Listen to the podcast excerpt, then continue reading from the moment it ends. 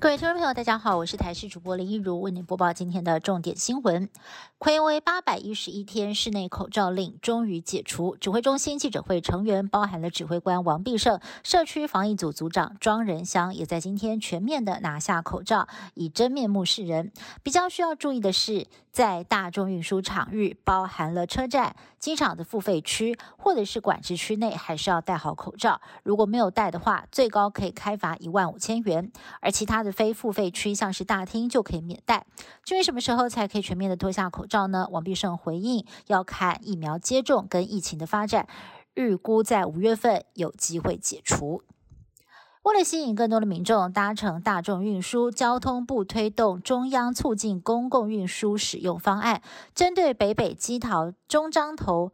南高平等三个生活圈推出月票，目前初步规划北北基桃生活圈月票，每个月大约是一千两百块钱。中彰头。南高平等两生活圈价格会在千元之内，月票可搭乘捷运、公车、轻轨、客运，还有共享单车等运具。行政院预计将于二十三号拍板该方案，不过有学者认为价格过高，难以吸引机车族，建议可以推出多元配套方案，让民众有更多的选择。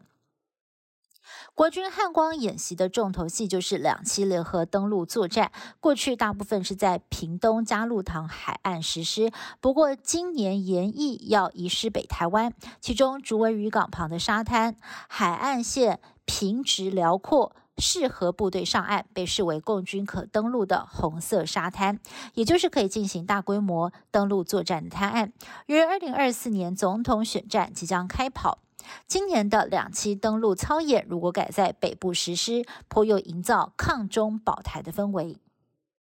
总统大选即将开跑，红海创办人郭台铭有意重返国民党，争取总统初选，但不少人就炮轰：想来就来，想走就走。对此，已经和郭台铭见过面的立法院前院长王金平喊话：郭台铭想要回国民党，大家应该要欢迎他，甚至还提到了总统的人选，现在最强。未来未必最强，不过此时民调最高的侯友谊，根据美丽岛电子报的调查，有清晨的民众认为，如果他现在去选总统，不算是落跑。日本百年药厂推出的润喉糖龙角散热销多国，不过最近在中日两国突然大缺货。原来是中国的网络流传喉糖能够治新冠喉咙痛等症状，才让民众疯狂爆买，甚至来日本扫货，导致供不应求，还出现了仿冒商品。吃过鸭蛋鹅煎吗？彰化县鹿港镇出现了鸭蛋鹅煎，因为缺蛋，四十年来破天荒鸡蛋。供应商没有鸡蛋可以出货，改送鸭蛋上门。业者头一次用鸭蛋来煎鹅阿煎，因为鸭蛋价格比鸡蛋高了一到两成，而吃到的客人也直呼赚到了。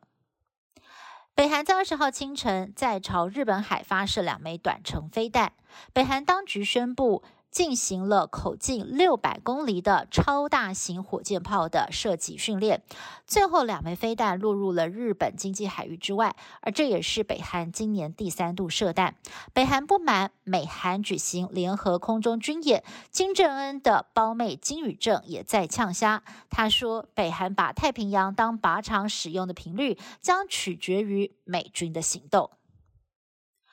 巴西东南部沿海地区近来一口气降下了超过六百毫米的雨量，相当于往年二月降雨量的整整两倍，引发了山崩土石流，造成了多栋房屋倒塌，至少有三十六个人死亡，还有数十人下落不明，数百人被迫撤离家园，不少的城市被迫停办一年一度的嘉年华。